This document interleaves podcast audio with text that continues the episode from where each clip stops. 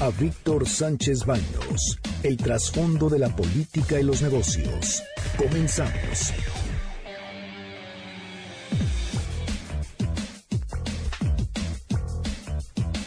Hola, ¿qué tal? Muy, muy, muy buenas noches. Los saludo con mucho afecto. Soy Víctor Sánchez Baños en MBS Radio a través de la frecuencia 102.5 de FM desde la Ciudad de México para toda la República Mexicana.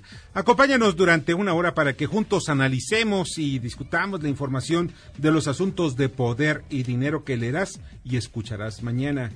Está conmigo Carmen Delgadillo. ¿Cómo estás? Hola, ¿qué tal? Buenas noches a todos. Muy buenas noches. Y estos son los sonidos de la información la voz de Andrés Manuel López Obrador.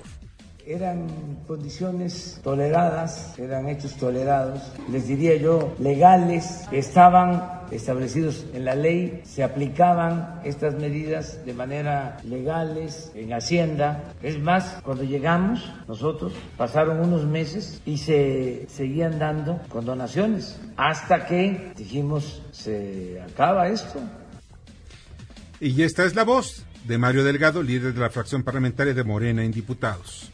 Héctor Polensky considera que tendría que retirarse de la contienda. Ella tendrá que hacer su valoración y hay que ser respetuosos de, de que lo que ella decida. Yo coincido con el presidente de la República que para tener autoridad política hay que tener autoridad moral. Bueno, y además lo que es muy importante en estos dos asuntos es porque se está refiriendo a Ana Guevara y a Jade Kotpolevsky. Jade Kotpolevsky pues la condonaron eh, pues algo así como 16 millones de pesos de impuestos y ella dice, pues no, no, no, no pasa nada, yo ni sabía ni cuánto había ganado, así que pues, que, o sea, el asunto es este, es muy claro. Mira, la clase política, pues entre más eh, corta tengan la cola, este, pues más chica debe ser la boca, ¿no? Eso es lo que dice. Y la memoria. Y la memoria también. Bueno, ya saben, así es. Esto es el asunto de Jade Cole. Y, por cierto, entre otros de los aspectos que estamos ya viendo eh, alrededor de todo ello, es muy importante destacar que el día de hoy se cumplen 51 años de la masacre del 2 de octubre de 1968. Y este, este precisamente va a ser uno de los temas que vamos a tocar en el transcurso del programa. Y estas son las voces de las calles de hoy, esta tarde, durante la manifestación conmemorativa del 2 de octubre.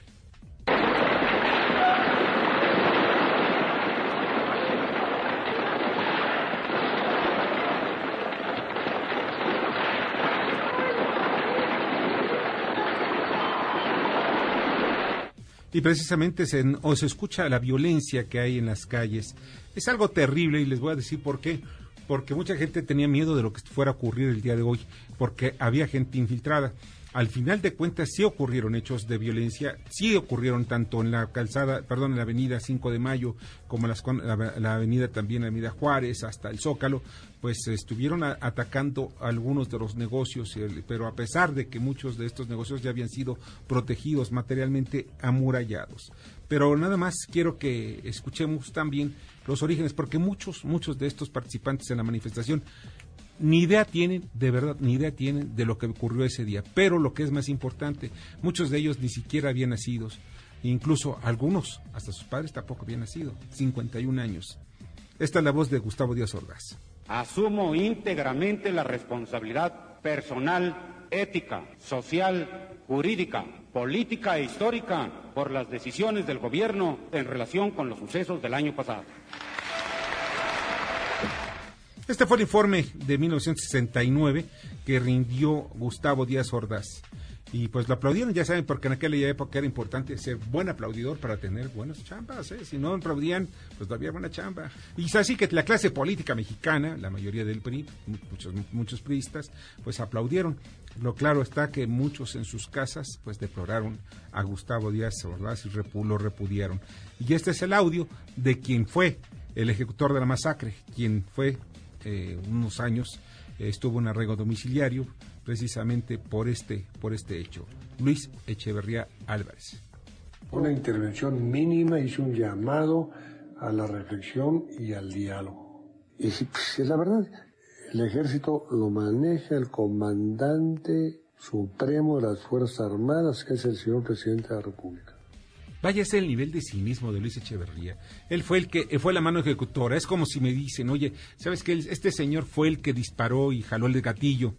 Pues qué terrible, ¿no? Pues él es el asesino material y el otro es el intelectual, no hay duda de eso, porque haya sabido o no lo haya sabido, él fue el que ordenó la matanza o permitió que Luis Echeverría y de, pues realizara y diera órdenes para esa matanza. Y esto es lo que es deplorable. Los actores del 2 de octubre del 68, hace 50 años, son 11.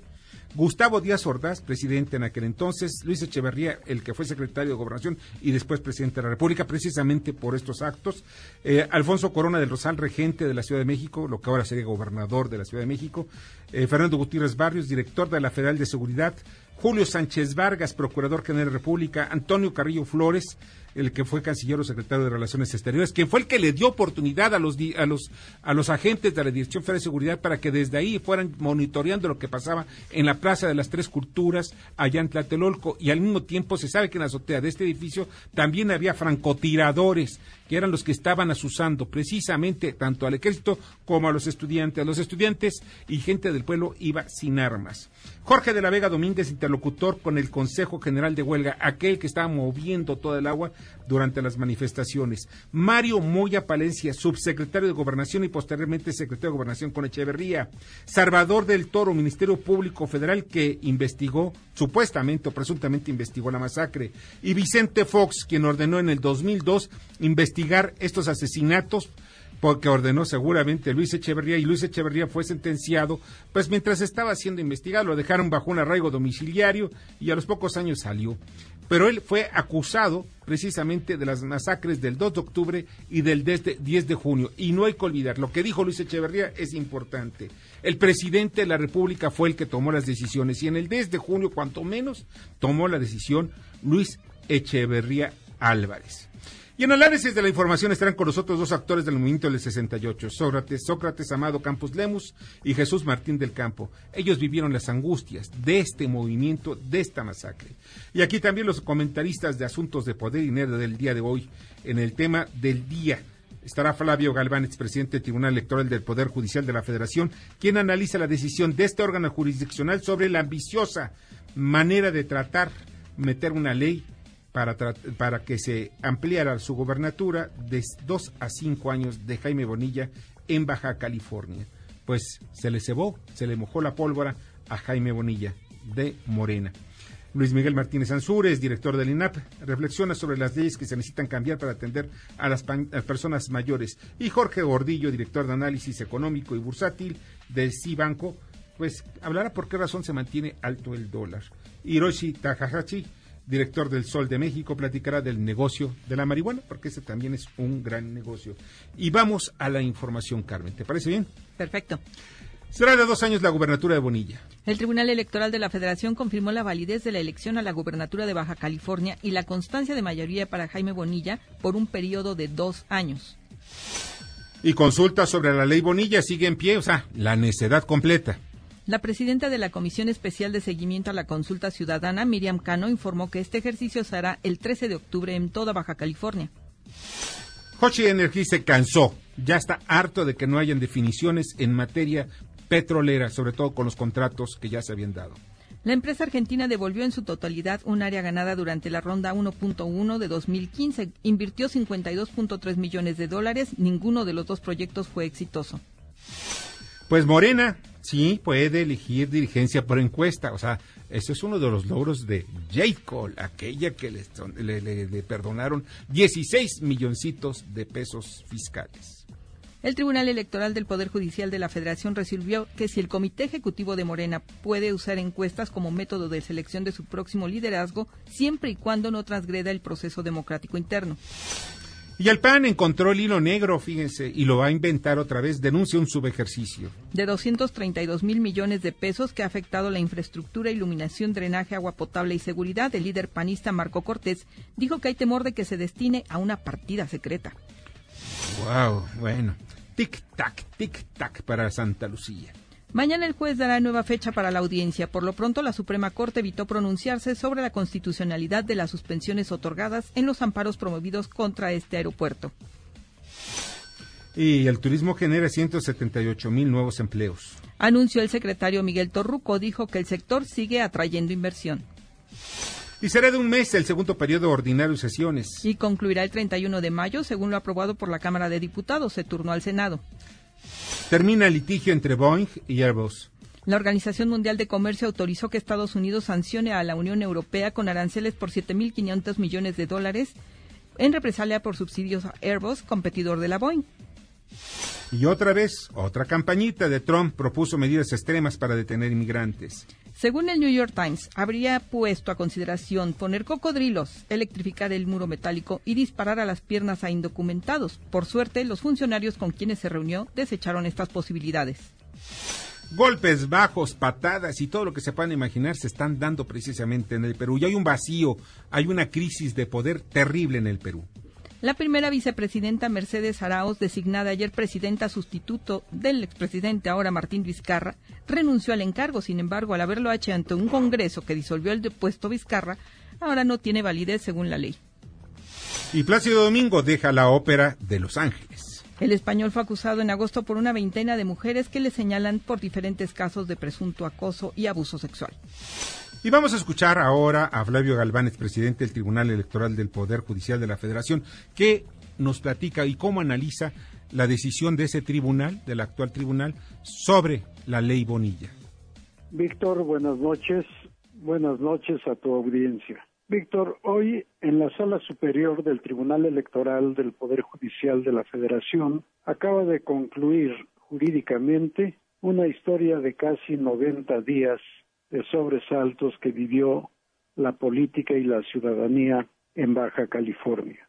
Si recuerdan, el 8 de julio de este año, el Congreso del Estado reformó la reforma de 2014 que había establecido un periodo de gobierno en el Estado de dos años.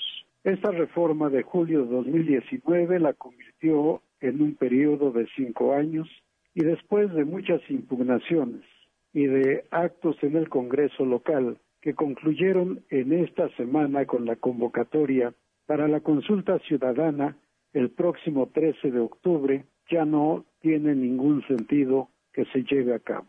Hoy la Sala Superior acaba de confirmar la validez de la elección de gobernador en el estado de Baja California, confirmando, por una parte, que la elección fue válida, que fue conforme a derecho y que esta elección fue para un gobernador de dos años que iniciará el próximo primero de noviembre y concluirá el 31 de octubre de 2021. Eh, si bien es cierto que el gobernador electo Jaime Bonilla Valdés había promovido un juicio ciudadano en el Tribunal del Estado para tratar de controvertir esa constancia de mayoría y validez por dos años.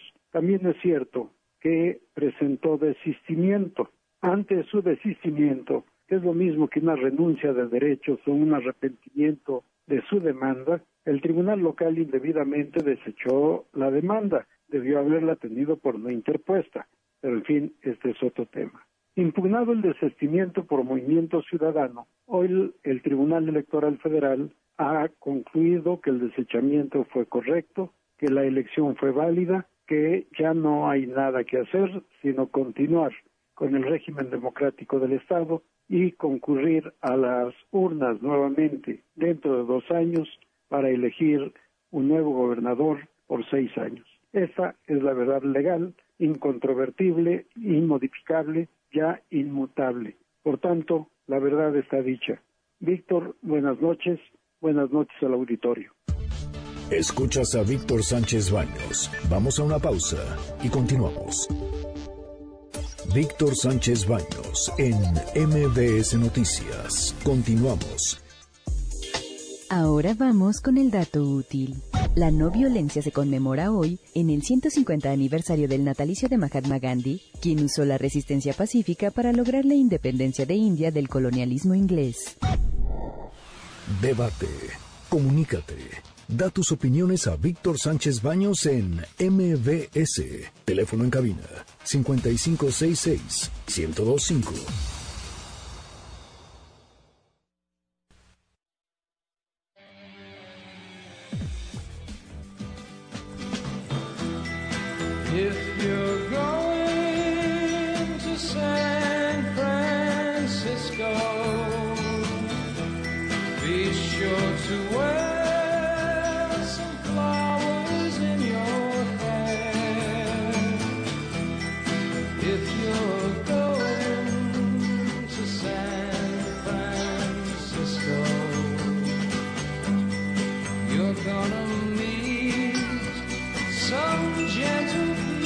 Muchas gracias, de verdad les agradezco muchísimo que sigan con nosotros en, esta frecuencia de 102.5 de FM en MBS Noticias, en MBS Radio. Y pues está conmigo y le agradezco muchísimo a Sócrates Campos Lemus. Él fue uno de los miembros del comité de huelga del 1968. Hola, ¿cómo estás? Buenas noches. Muy buenas noches, Víctor. Fíjate que lo que no logró Díaz Ordaz de liquidarme, tú ya lo andabas logrando con esas escaleras para subir Pero bueno, esa es una... Como diría Díaz Ordaz, caray, no. Es, una belleza, ¿no? Qué bueno que estás Y sobre todo estar contigo es una, un verdadero honor. Tú sabes que tenemos un gran respeto. Gracias. Yo todos los días te leo. Gracias. soy de, tus fans en ese sentido. Eres masoquista, ya me estoy dando Sí, claro que sí, por supuesto. Y, además veo todas tus encuestas y todas tus cosas, tus análisis. Porque es muy importante. Gracias. Yo fui Mira, te quiero explicar una cosa que no se ha explicado mucho. El movimiento estudiantil comienza antes del 22. Y ahora lo sabemos. Yo acabo de publicar un libro que no te lo puedo traer, pero te lo prometo que te llega, que se llama 1968, Las voces del silencio politécnico. Sobre este tema del 68 he escrito 1968 a los 68 cuando cumplí 68 años, ahora tengo 75. Después la dictadura de la memoria. Posteriormente la, eh, la traición se volvió gobierno, que es precisamente que el que escribí hace cuatro años, en donde explicó la participación y la traición y, las, y los asesinatos que hizo el Estado Mayor Presidencial. ¿Fue a través del Estado Mayor Presidencial o fue un grupo élite? Fue un grupo élite, pero ordenado por el Estado Mayor Presidencial, coordinado por el Estado Mayor Presidencial. ¿No? Entonces, 68, cuando comenzamos a hurgar, nos damos cuenta que todo el mundo dice, fue el, la, el enfrentamiento entre la escuela Isaac Choterena y la vocacional 5. Sí, que fue el origen, supuestamente un pleito. Pues no, fue desde antes el general y licenciado Corona del Rosal, desde antes, previendo las posibilidades de cualquier disturbio en plenos Juegos Olímpicos, junto con gentes de la CIA que tenían un manejo muy especial para prevenir las cosas de movimientos de carácter social, contrataron al, aquel famoso comandante Cuauhtémoc Cárdenas, ¿te acuerdas? Cuauhtémoc Cárdenas igual que... Igual que, el, hijo, del, tata. y al famoso Junior que posteriormente fue el jefe de, las escoltas del licenciado Echeverría. Entre ah, sí, ya sé, el famoso Junior que... El famoso Junior, ¿no? Entonces se dedicaron a contratar jóvenes de las policías, de todas las policías, hasta de la municipal y de las aduanas y de la policía de, judicial federal, etcétera, que no rebasaron los 25 años y los tuvieron metidos en un hotel. Y en ese hotel les pagaban a ellos en aquella época tres mil pesos. Wow, lo sabemos que era un dineral, aparte de todos sus gastos. Pero ¿qué ellos tendrían que hacer? Salían en grupos a las escuelas a provocar disturbios para que las escuelas hubiera una reacción. La reacción, si tú ves la de la vocacional Colesaco Choterena, ni siquiera se da en los terrenos ni de la vocacional ni de la Choterena.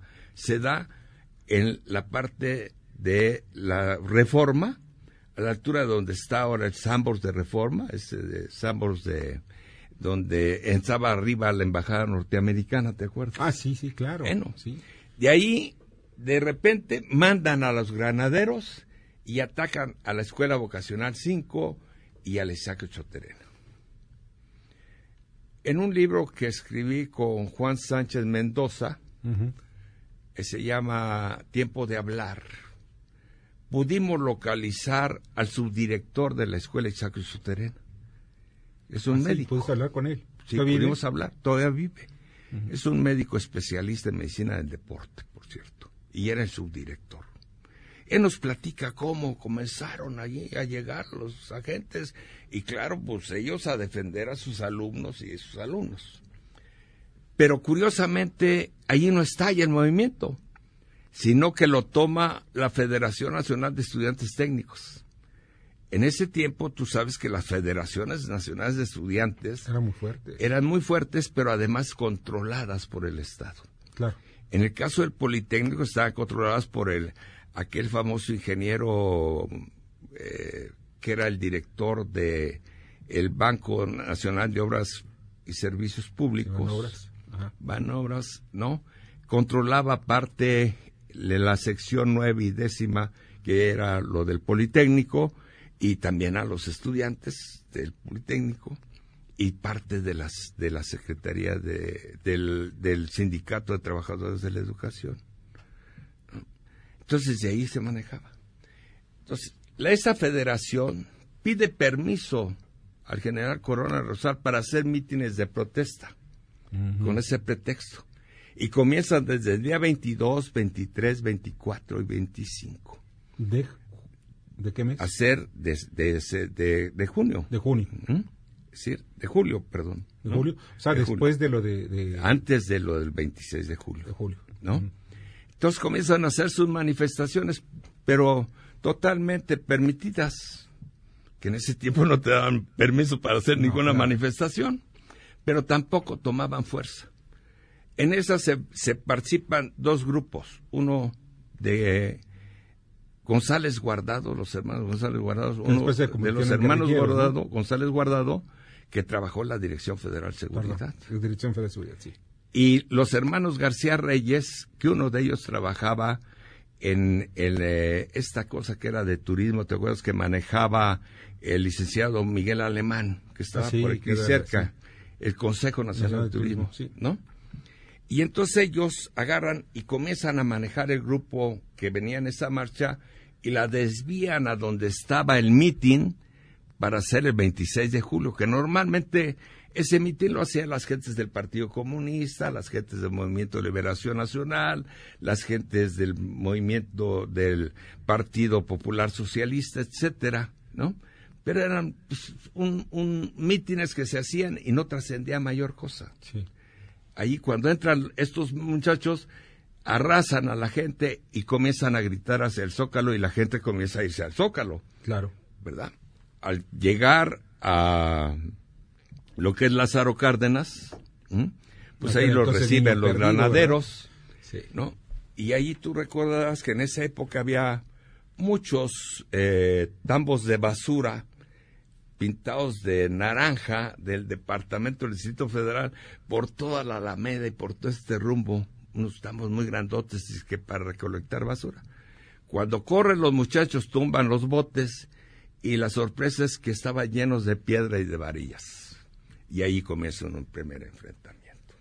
A piedras y varillas. Varillas. Y esto de ahí se llevó... vuelto a manejar. ¿no?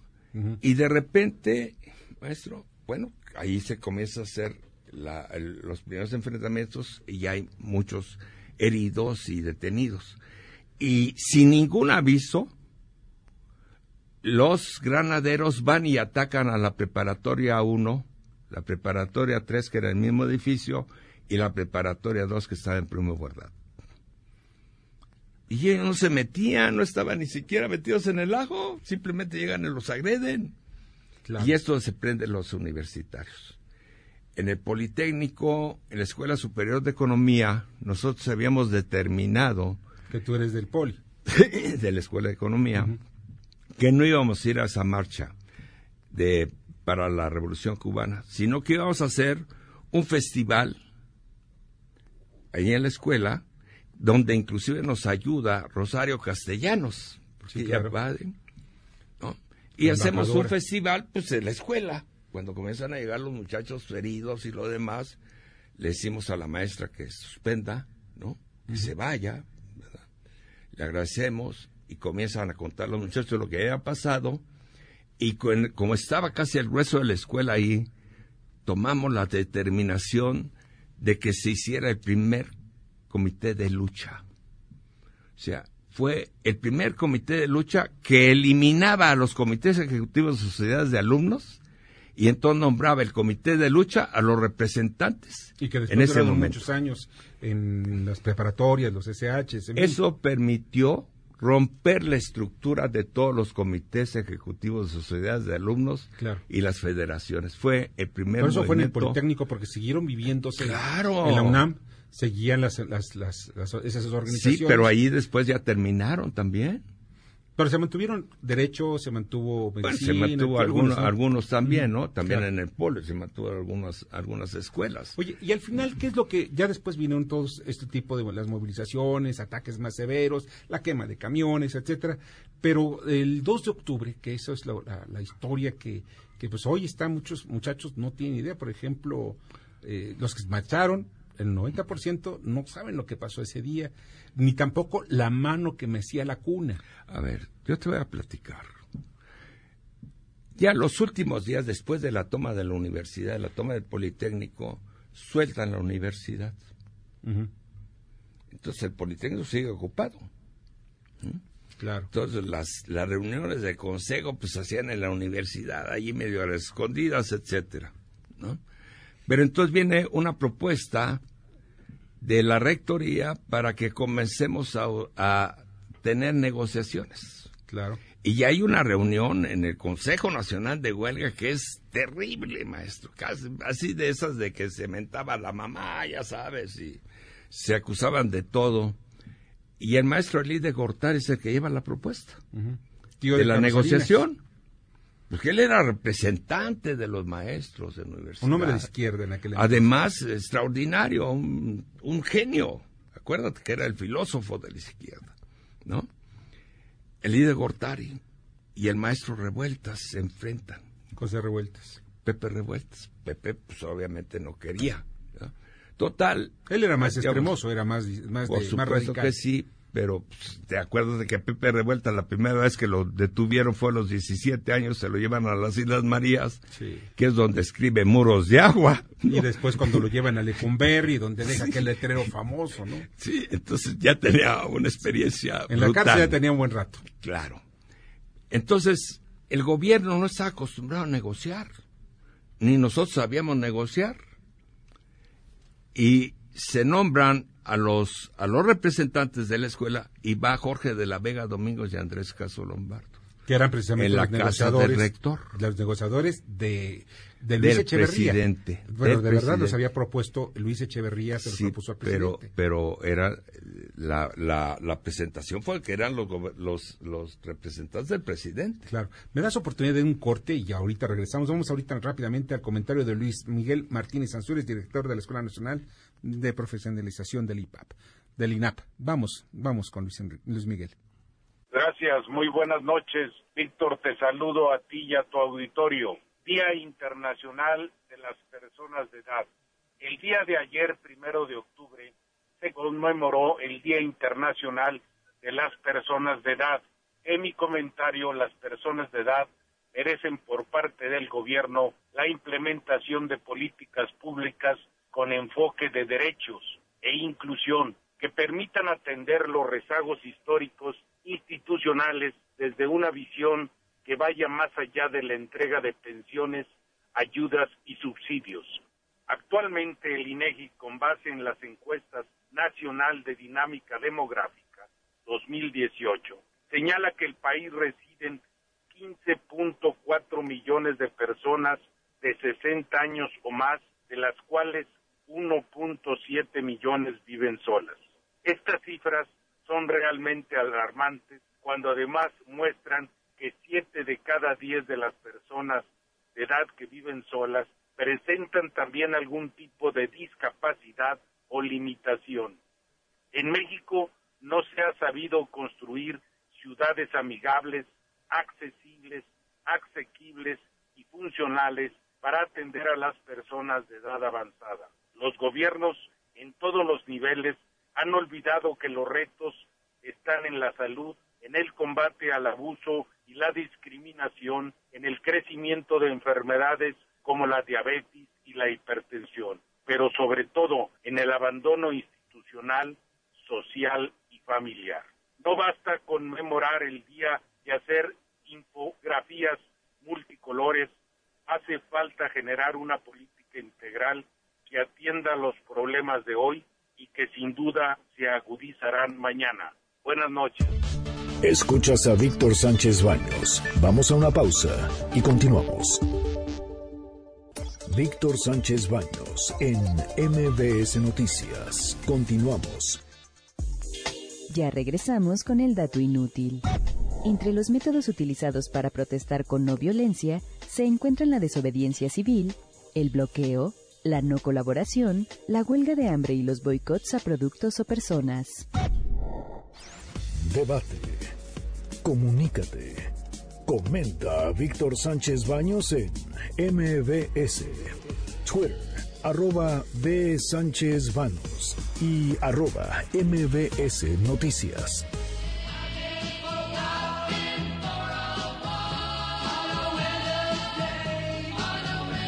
Bueno, ya estamos con música precisamente de los años 60, 70, ahí está Mamas y Papas, ahí para... Bueno, en fin, es toda una gran época, una época que... Bueno, yo no la viví con intensidad porque pues no estaba yo en edad para vivirlo con esa intensidad, pero cuando la vivieron, la vivieron con toda la intensidad que se puedan imaginar. Pero vamos a la responsabilidad social con Kimberly Zafra. Adelante. ¿Qué tal, Víctor? Muy buena noche. Te comparto que la Cámara Nacional de la Industria de Productos Cosméticos, que dirige Carlos Versunza Sánchez, presentará hoy la campaña Luzca Bien, Siéntase Mejor, cuyo propósito es fortalecer su autoestima de las mujeres con cáncer, ayudándolas a mejorar su imagen y llevar adelante el tratamiento oncológico con mayor confianza. Este programa, dirigido por Giselle Segovia, es un servicio público que no está afiliado a ninguna casa cosmética. Enseña técnicas de belleza a los pacientes de cáncer para ayudarles a manejar los efectos secundarios que afectan su apariencia mientras reciben tratamiento. Está dirigido especialmente a mujeres con cáncer de seno, pero muchas personas pueden recibir asesoría ante la caída de cabello y la pigmentación de su piel. Gracias, Víctor. Que tengan muy buena noche.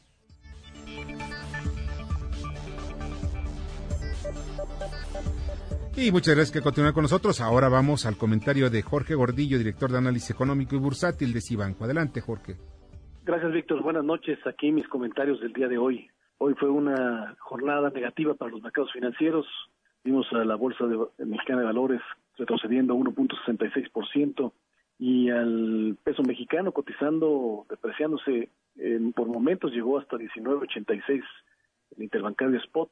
Esto porque las referencias macroeconómicas que se han publicado en los últimos días han mermado el optimismo y han acrecentado los temores entre los inversionistas a una crisis económica global. No solamente el dato de ayer de actividad manufacturera en Estados Unidos preocupó a todos los inversionistas, sino hoy un dato un tanto menor a lo que esperaba el mercado, el mercado laboral y un recorte de previsiones económicas en Alemania contribuyeron a generar un mayor pesimismo o una mayor incertidumbre. En el frente comercial, a la espera de que se reanuden las conversaciones entre Estados Unidos y China, la primera economía del mundo recibió el permiso de la Organización Mundial de Comercio para la imposición de aranceles por importe de 7.500 millones de dólares para compensar las subvenciones ilegales del fabricante aeronáutico Aerobús.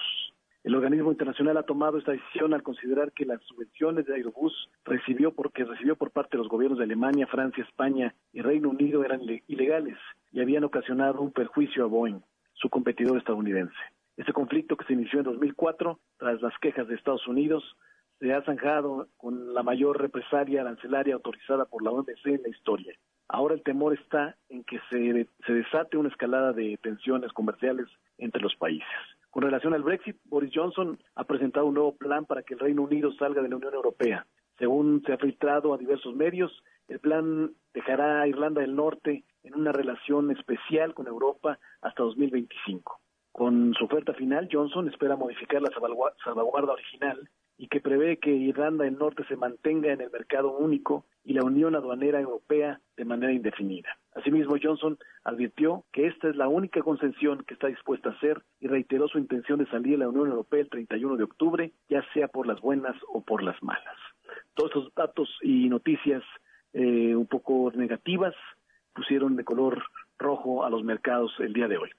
Hasta aquí mis comentarios del día de hoy, Víctor. Buenas noches. Muchas gracias, Jorge. Te agradezco infinitamente y vamos al pulso empresarial. Alex de la Rosa. Adelante, Alex. Este es el pulso empresarial. La chocolatera Ferrero, que preside Pietro Paolo Cornero, renovará sus sistemas para que en 2020 77% de la energía que utiliza para sus operaciones en México provengan de fuentes limpias. Shell, que preside en México Alberto de la Fuente, inició la importación de Estados Unidos de combustible propio para cubrir 25% de su demanda en México. Authentic Brands, que dirige Jaime Salter, incursionará en el mercado del tequila en México para elevar sus ingresos para finales del próximo año hasta los 25 mil millones de dólares. Hasta aquí la información. Mañana nos escuchamos con más del pulso empresarial.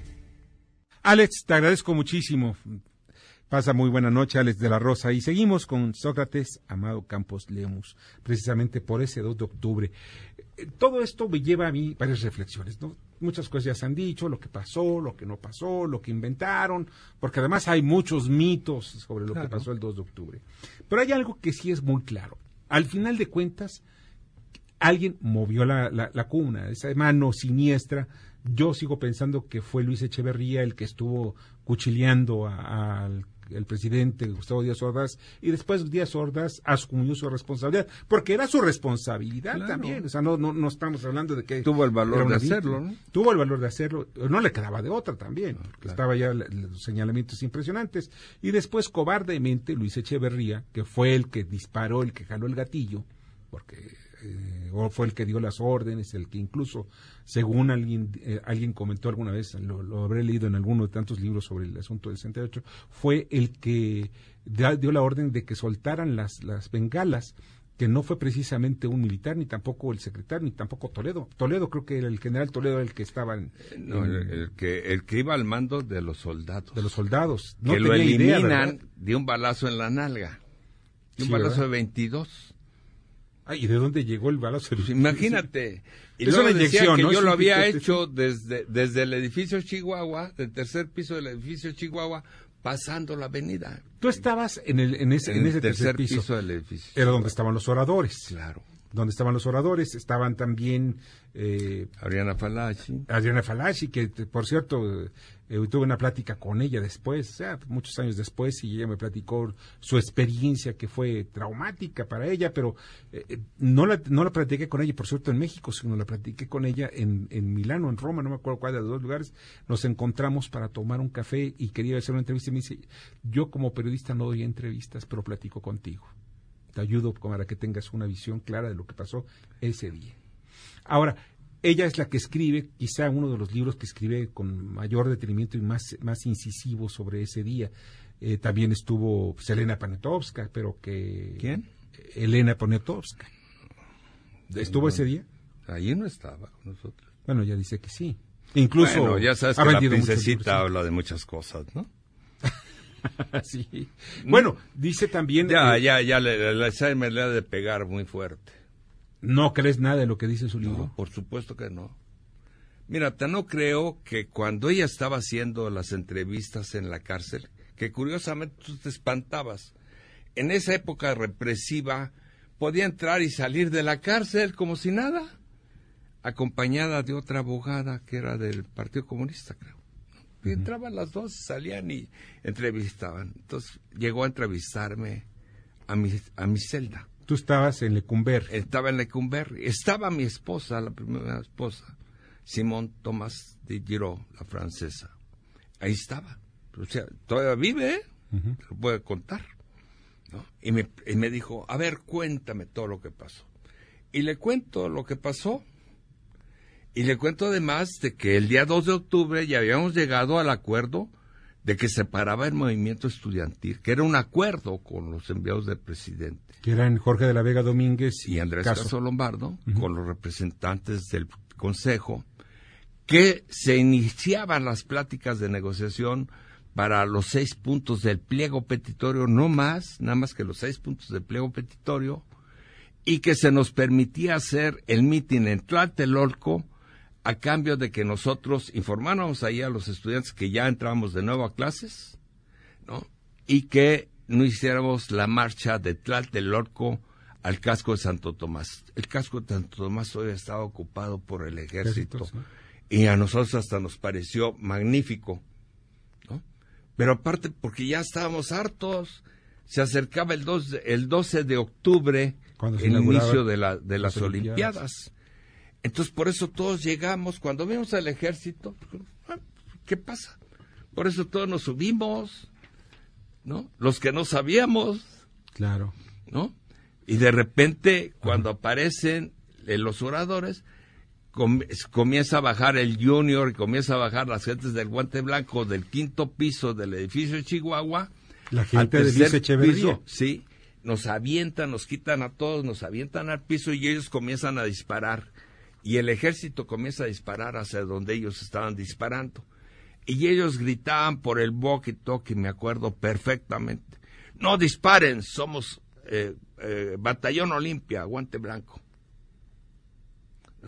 Pero también después, a lo largo de todas las investigaciones, sabemos que hay otros departamentos donde hay miembros del Estado Mayor Presidencial. Claro. Inclusive en uno de ellos lo cuenta el general García Barragán en su libro este, bueno, el libro que hace Julio Sieder sobre las memorias de García Barragán, que se llama Parte de Guerra, ¿no?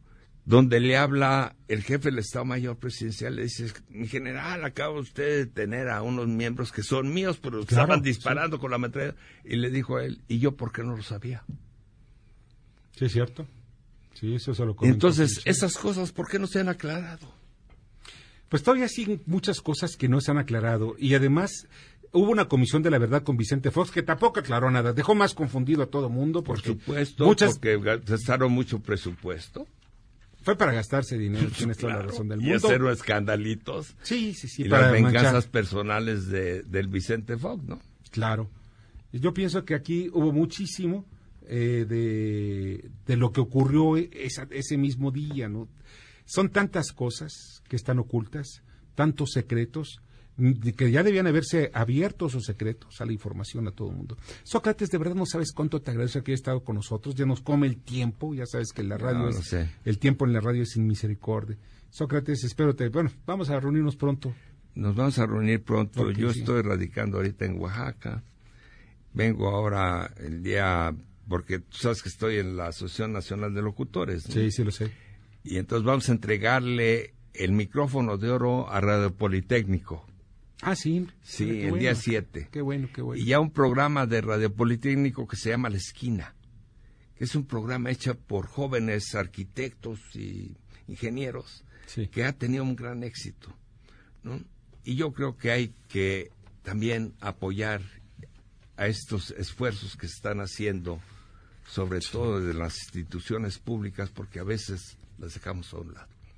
Sí, eso es terrible.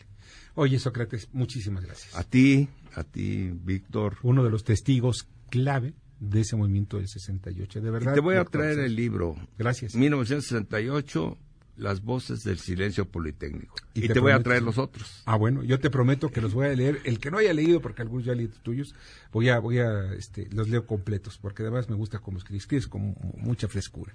Sócrates, muchas gracias. Te agradezco mucho, Víctor. Pásala muy bien. Muy amable, Sócrates, gracias. Amado Campos Lemos. Y vamos a Hiroshi, Hiroshi Takahashi, director del Sol de México, sobre el negocio de la marihuana. El gobierno mexicano podría estar a cargo del negocio de la marihuana en el futuro cercano, si es que las propuestas que hacen los políticos del Movimiento de Regeneración Nacional son aceptadas. En la Cámara de Diputados ya se propuso la creación de la Ley General para el Control de Cannabis, para establecer que el único comprador al mayoreo sea el Estado mexicano. Se propone además la creación de una empresa pública llamada CanSalud, según los políticos nacionales, un negocio con todas las de la ley, para evitar intermediarios de riesgo, esos que buscan maximizar sus utilidades por encima de la salud de las personas. En términos callejeros, los narcotraficantes y dealers tradicionales. Cansalud estará encargado de comprar las cosechas de marihuana a los cultivadores, cultivadores autorizados, de vender la droga y sus derivados a franquicias legales, como farmacias y laboratorios médicos.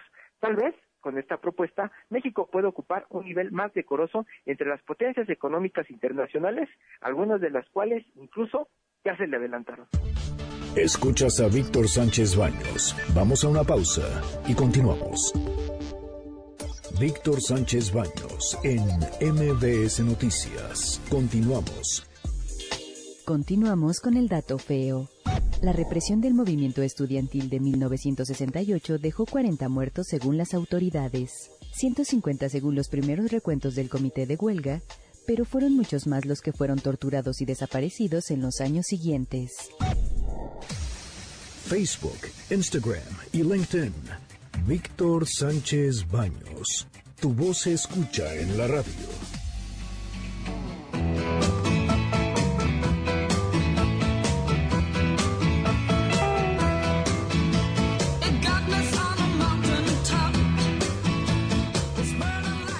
Gracias, muchas gracias que continúan con nosotros. Y la marcha del 2 de octubre al del día de hoy, pues fueron más de 10.000 asistentes.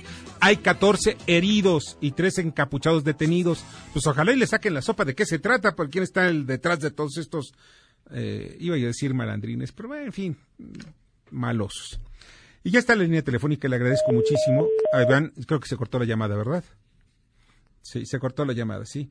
Vamos a las columnas político-financieras que leerán el día de mañana en los periódicos diarios de la Ciudad de México. Paco Rodríguez, Paco Ramírez, perdón. En 100 palabras de columna en Milenio vamos a hablar de los hijos predilectos. Y esto tiene que ver con el escándalo que se destapó justamente anoche con una revelación que hace el SAT y la condonación de 247 mil millones de pesos. Y ojo, dentro de estos, de esta larga lista de, beneficiados, aparece, entre otros, Jacob Polensky. Y el presidente dice el tiempo en el que se dio era legal. Esto y más vamos a hablar en 100 palabras. Los espero a que sigan mi columna en Milenio Digital.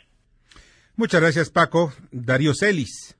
Buenas noches, Víctor. Mañana en la columna La Cuarta Transformación del periódico Financiero vamos a platicar pues de esta fallida estrategia de Conméxico, el gremio que agrupa a las empresas que fabrican y distribuyen bienes de consumo, alimentos, bebidas, en su frustrado intento de detener el nuevo etiquetado que fue aprobado por los diputados y ya se turnó al Senado. Se los auténticamente chamaquearon a los de Conméxico. De eso vamos a platicar mañana en la cuarta transformación del periódico El Financiero. Buenas noches. Buenas noches, muchas gracias Darío. Arturo Dam. Víctor Radio Escuchas, muy buenas noches, ¿cómo están ustedes? El día de mañana, en mi columna Pesos y Contrapesos, que se publica en el diario La Razón, analizo los principales resultados de la encuesta que el Banco de México levantó el pasado mes de septiembre entre los principales analistas en economía del sector privado, centrando la atención sobre todo en lo que se espera en materia de crecimiento y de inflación. Mañana, en Pesos y Contrapesos, en el diario La Razón. Muchas gracias, te agradezco mucho, Arturo. Julio Brito.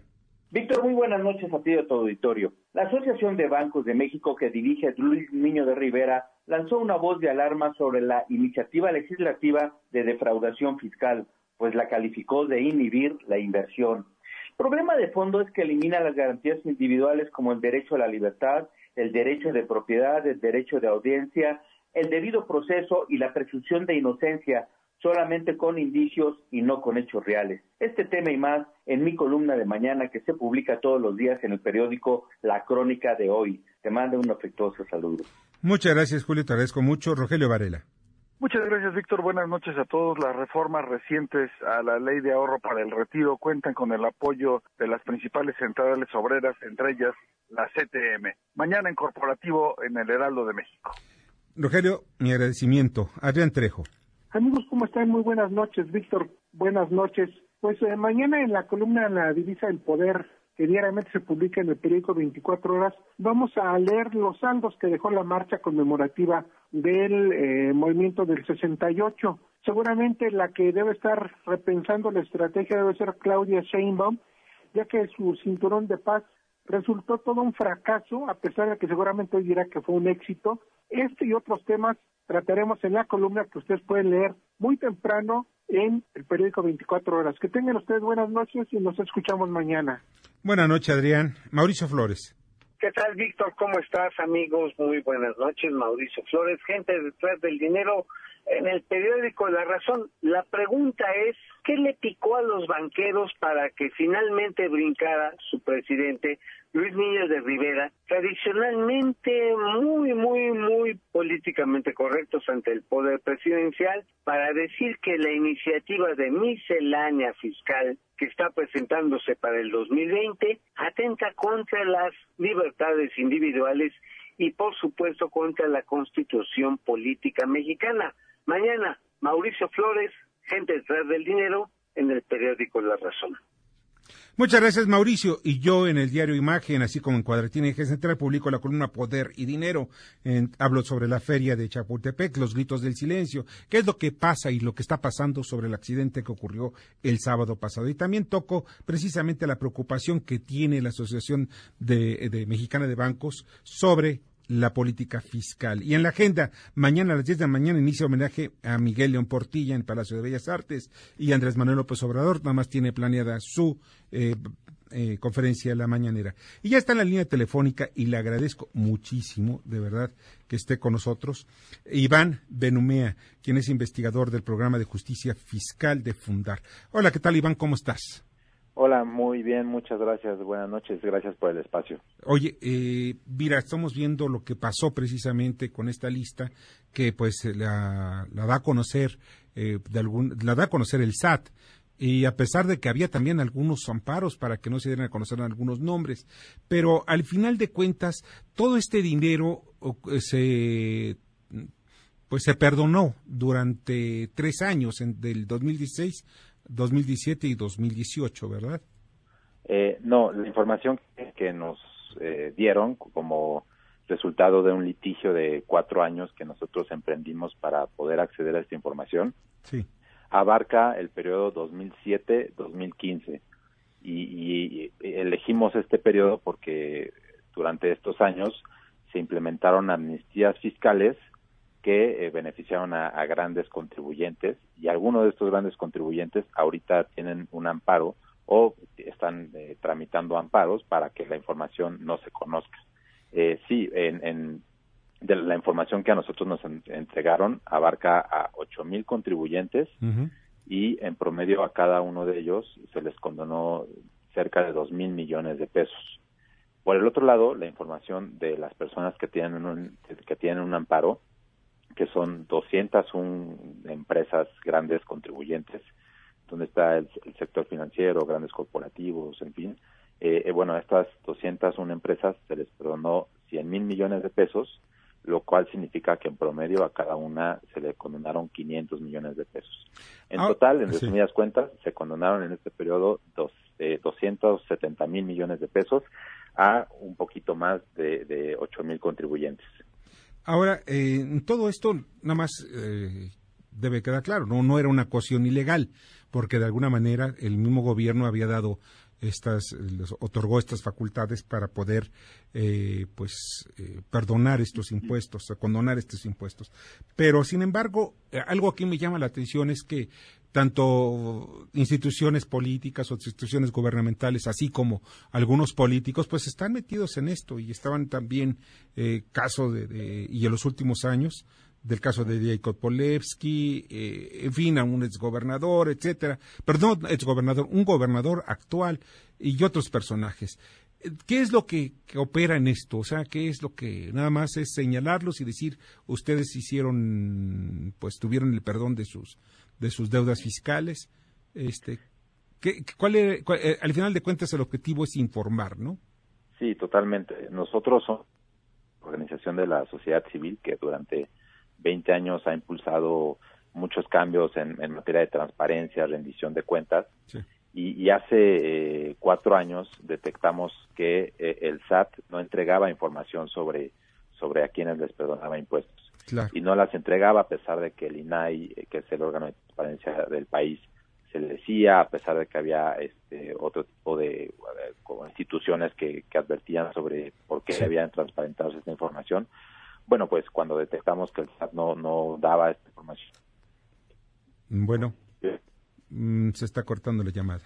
Ah, hola. Bueno, bueno, bueno, bueno. Bueno, pues eh, ahorita ya nos, este, muchas gracias Iván Benumea, ya, ya nos vamos Y pues muchas gracias por la información. Definitivamente ya no van a haber este tipo de exenciones fiscales, ya por ley ya lo, lo, lo definió el gobierno de Andrés Manuel López Obrador. Ya nos vamos. Les agradezco muchísimo que hayan estado conmigo. Les agradezco mucho Bernardo Sebastián, en la producción a Jorge Romero, en la jefatura de información a Carmen Delgadillo, asistencia de redacción Fernando Moxuma, en los controles está Michael Amador. Yo soy Víctor Sánchez Baños. Les deseo lo mejor de lo mejor.